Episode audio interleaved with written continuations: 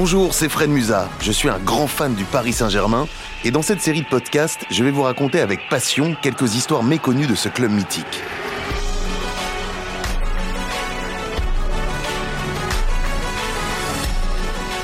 Paris est magique, ce podcast donne vie à la mémoire du Paris Saint-Germain.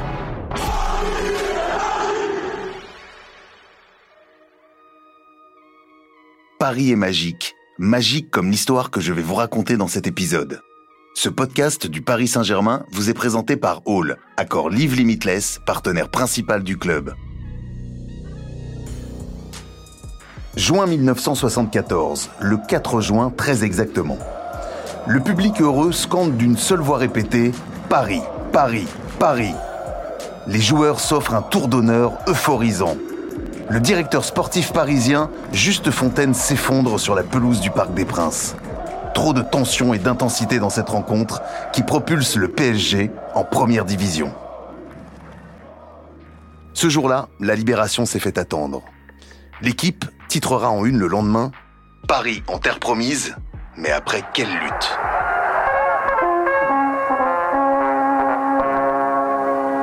RTL, 6h45 minutes, le club des clubs, Bernard Roseau, ce matin, Paris Saint-Germain, Valenciennes.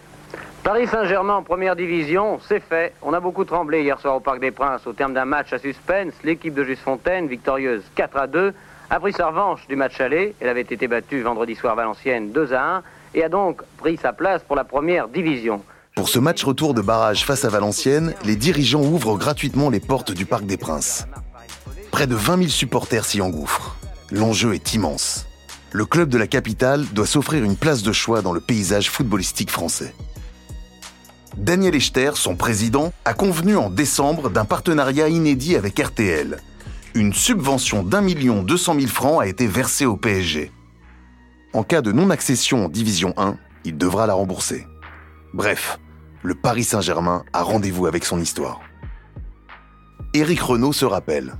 Il y a eu euh, une causerie d'avant-match qui a été pour moi la plus courte que j'ai connue dans ma carrière de footballeur. Parce que je pense qu'elle a dû, euh, elle a dû durer euh, aller entre 30 secondes et une minute. Ben, le problème est simple. Si on monte, le Parc des Princes avec 45 000 personnes. Et si on monte pas, ben Saint-Germain avec 1500 personnes. Ça a été clair, net, à vous de jouer. Battus trois jours avant au match aller à Valenciennes sur le score de 2 à 1, les hommes de Juste Fontaine et Robert Vico, son adjoint, doivent élever leur niveau de jeu sans tarder. Comme Jackie Planchard, le gardien parisien, l'équipe était prête. C'était qu'un match de foot comme les autres. Après, il fallait rester concentré, il fallait ne pas se disperser et puis euh, faire abstraction de, de, de, stress parce que la meilleure des choses qui pouvaient nous arriver, c'était d'accéder au plus haut niveau. Sur un service de Jean-Pierre Dogliani, l'attaquant congolais François Mpelé ouvre le score en première mi-temps grâce à un magnifique enchaînement contrôle orienté frappe à l'entrée de la surface de réparation. Mais les Parisiens, fébriles en défense, laissent Valenciennes égaliser juste avant le retour au vestiaire. Malgré la pression, Juste Fontaine ne se laisse pas déborder. Si on veut gagner, les gars, tout le temps jouer comme ça. Hein. Mais attaquez-moi ce ballon un peu plus vite. Et nous, quand on a la balle, jouons un peu plus vite. On joue comme des grands-pères, là.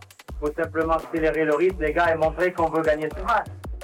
Les Parisiens se font encore surprendre dès la reprise, mais restent soudés. À cet instant, ce qui semble anecdotique donne de la force. Entre le match aller à Valenciennes et ce match retour, Éric Renault, jeune joueur formé au club, s'est marié. Une union sacrée pour le groupe parisien. Il y avait tout le staff technique, il y avait les dirigeants, il y avait les joueurs avec leurs femmes, les joueurs célibataires. On a fait une belle fête. Ça a apporté un petit plus, bien sûr qui n'a rien à voir avec le côté sportif, mais au côté du côté de l'ambiance, du côté de la, de, la motivation, à savoir que bah, on se prenait pas la tête à ce moment-là, euh, on faisait les choses comme elles arrivaient et ça avait été un petit peu euh, quelques jours de décontraction avant ce, deuxième match retour, euh, super important quoi.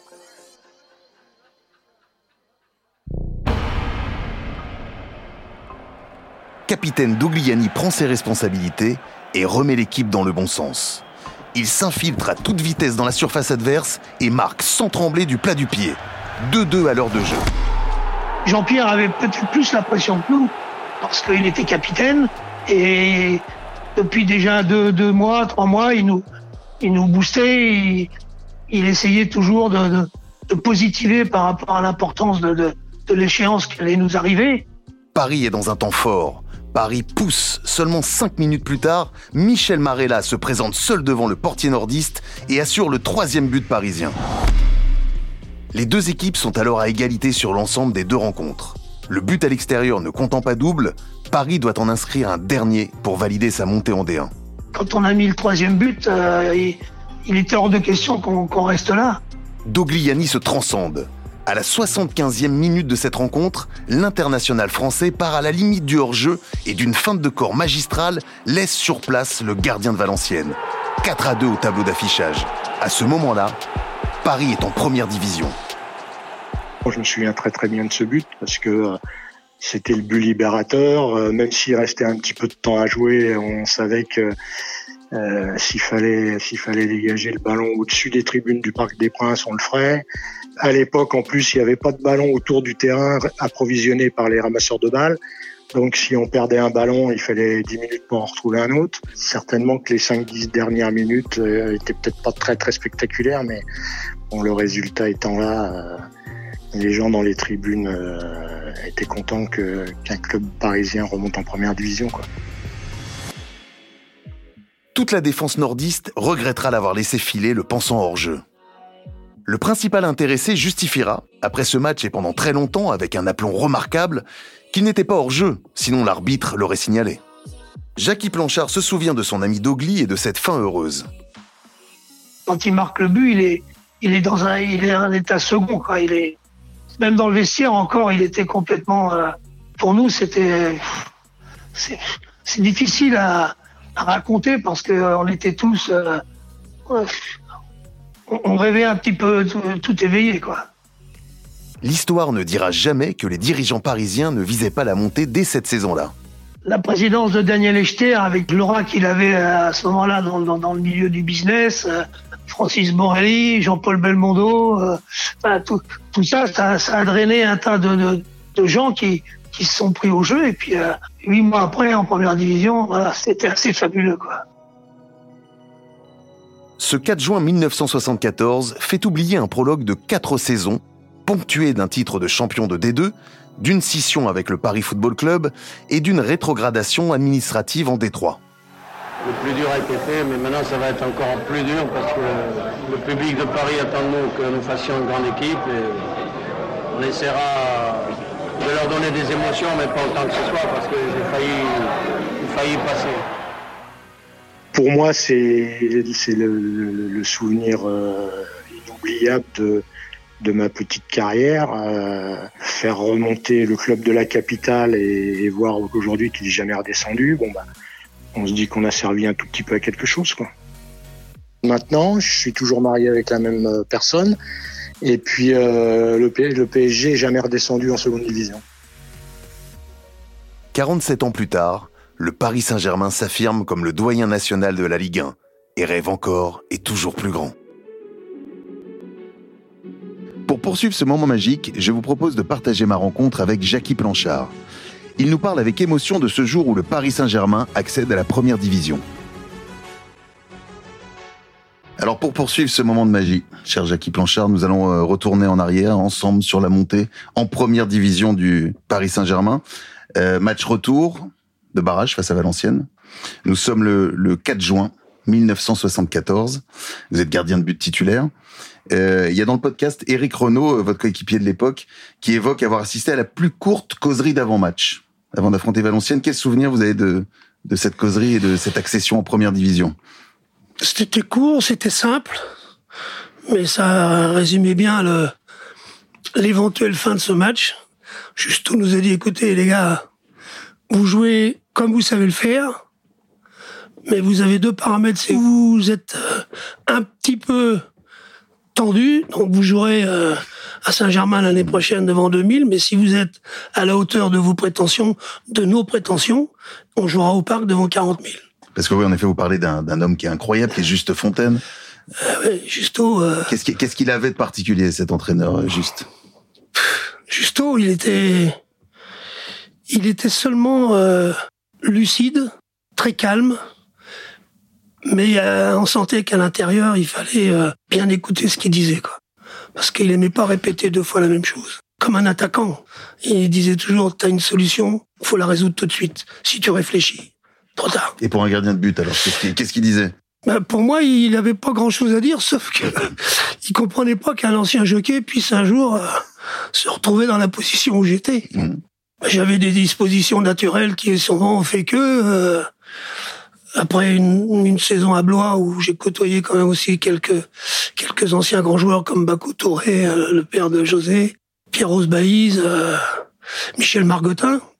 J'ai travaillé, travaillé, puis quand je suis arrivé à Paris, euh, bah, j'ai continué à travailler, mais euh, le fait de me retrouver en titulaire en deuxième division, c'était inconcevable, alors que moi, Juste Fontaine, je l'avais sur la radio euh, 20 ans avant quand il était à Reims. Au-delà évidemment de cette figure emblématique qui est Juste Fontaine, euh, quels sont les hommes qui entouraient d'ailleurs Juste Fontaine à ce moment-là dans le club?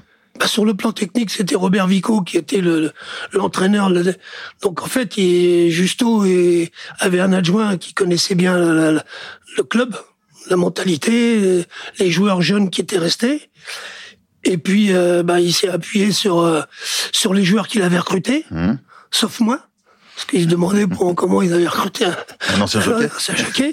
Mais Jean-Pierre de Gliani, euh, Jeannot Deloeuf, Loulou Cardiac, dont il avait fait des internationaux en 67. Donc euh, Leonetti, Jean-Louis, donc il s'est appuyé là-dessus. Et les quelques jeunes euh, qui étaient issus du club, après un- au mercato, on n'appelait pas ça à l'époque un mercato, il y a Jean-François Empelé est venu avec euh, Marcel Spiegler. Et à partir de là, euh, après le match de Mulhouse au mois de février, fin janvier, début février, ben on a perdu qu'un match en championnat et un match, euh, le match allé de la montée. Et le match de Coupe de France, euh, Un petit mot aussi quand même sur euh, le président de l'époque, Daniel Echter. ah ben Daniel Echter, c'était un mordu, quoi. C'était un, fou furieux de ballon, quoi. Il était, euh, Comment il faisait vivre le PSG d'ailleurs lui à l'époque? Ben nous on le voyait pas souvent. Non, il avait confiance, toute confiance en Justo. euh, et il venait, il est venu quelques fois à l'entraînement, plus à partir des huitièmes de finale de coupe, où là, euh, toute la bande euh, de ses copains, avec Jean-Paul, avec Francis Borelli, son frère, Jean-Paul, c'est Jean-Paul. euh, Jean-Paul Belmondo. Jean-Paul donc, euh, Belmondo. voilà, il venait, il venait nous voir. euh, et quand on a été, euh, on a gagné à Nancy en, huitième de finale, on a gagné contre Metz. Et après, euh, et le fameux quart de finale contre Reims, où la, la, la, la, la recette du parc avait jamais été aussi forte. On était 48 000 spectateurs, je crois. Ça, ça n'a jamais été atteint. Donc là, c'était l'euphorie. C'était la cerise sur le gâteau. Justo nous a dit, faites-vous plaisir. Il pleuvait. Aujourd'hui, le match n'aurait pas eu lieu. Et puis euh, voilà, donc. euh, mais on était après, après ce match-là, on était tous tournés vers ce qu'on était sûr d'être barragistes. Donc, euh, on, était les yeux sur Valenciennes. On va y revenir dans, dans un instant sur, sur le match. Juste, je voulais quand même qu'on parle un petit peu de l'état d'esprit de l'équipe. Bah, L'état d'esprit, c'était un peu la, pas l'insouciance, mais le plaisir de, de, de vivre et de, de savoir qu'on allait être confronté à des événements qui n'étaient pas forcément programmés. Euh, bon, pour les anciens qui avaient déjà joué à haut niveau, et quand euh, Michel Marella, il était déjà depuis un an ou deux, il y a Eric Renault, était jeune, c'était bon, euh, et de- de- de- d'accéder à la première division, euh, ça a été un moment euh, extraordinaire. Allez, on va revenir au, au jour J de cette, de cette montée. Comment vit le groupe? Comment on est à quelques, à quelques heures de la montée Bah, on est relativement tendu, mais tendu, mais décontracté quand même. Parce que euh, la manière dont nous jouions à l'époque, c'était simple, c'était limpide, c'était on avait pu acquérir euh, grâce à Justo, grâce à Robert, une manière de- d'évoluer. On n'avait pas de contraintes dans le jeu. C'est pas évident. hein. On voit aujourd'hui, euh, on n'avait pas de contraintes. Justo, vous- faites-vous plaisir, jouez. Faut jouer. Jouer comme vous savez. Et puis, euh, je me rappelle la, la, la veille du match, on était euh, comme un temps comme aujourd'hui, assis sur le terrain au milieu. Et voilà. Et il nous a répété encore euh, qu'il était important de, de, de, de prendre d'abord du plaisir. Et Et vous y pensiez quand même à cette montée oui, bien sûr, mais on est et puis surtout d'être conscient que vous n'êtes pas là par hasard. On avait travaillé beaucoup, on avait on avait gagné des matchs, on avait fait des belles performances en coupe, donc la manière dont on jouait, ça vous permet d'espérer de bien jouer en première division.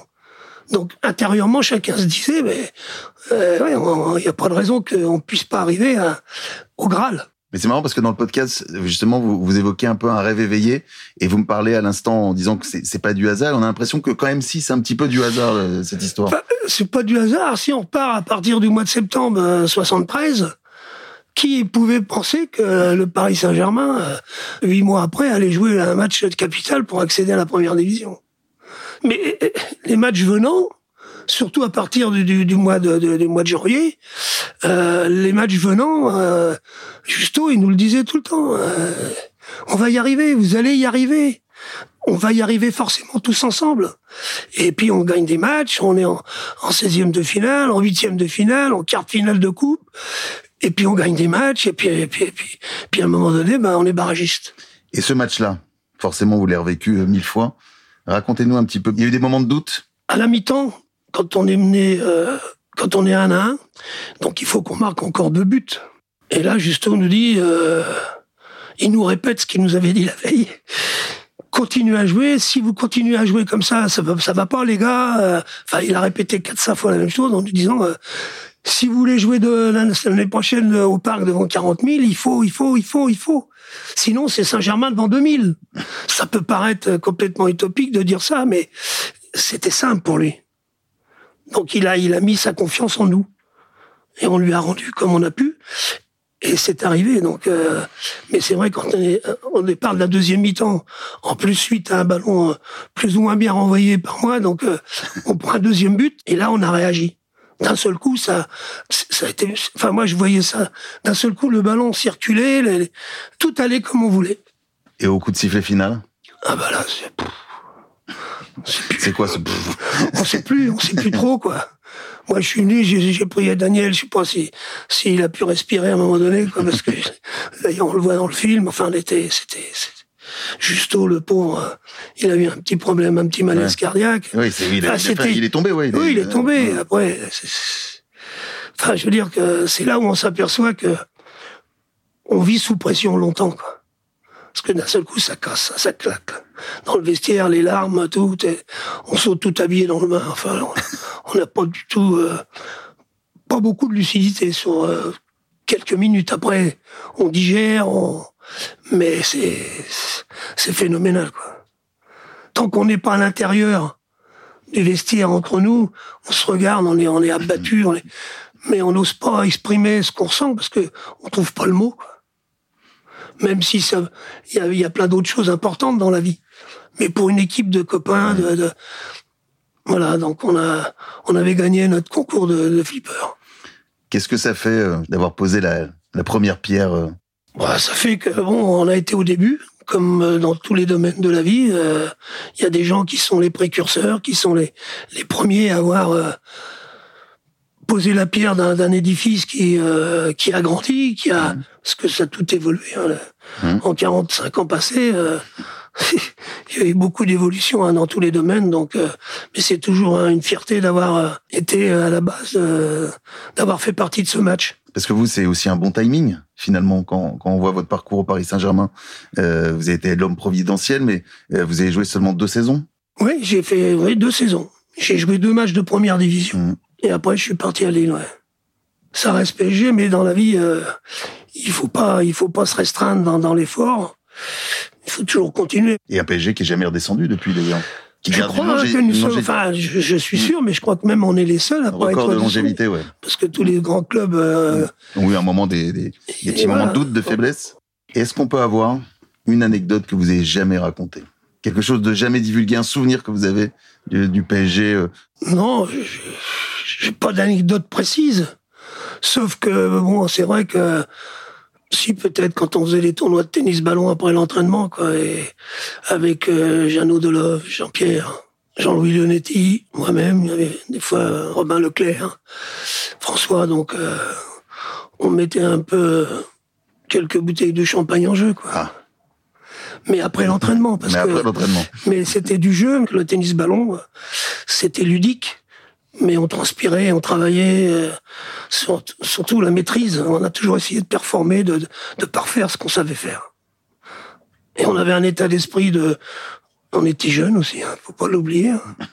C'est que bon, à 25, 26 ans, euh, Aujourd'hui, avec une cinquantaine d'années de plus, euh, on s'aperçoit qu'on avait des fois des moments d'extrême. Mais c'était bien, c'était comme ça qu'il fallait vivre. Merci Jackie. Je vous en prie, c'est un plaisir. Pareil, plaisir partagé. Merci beaucoup.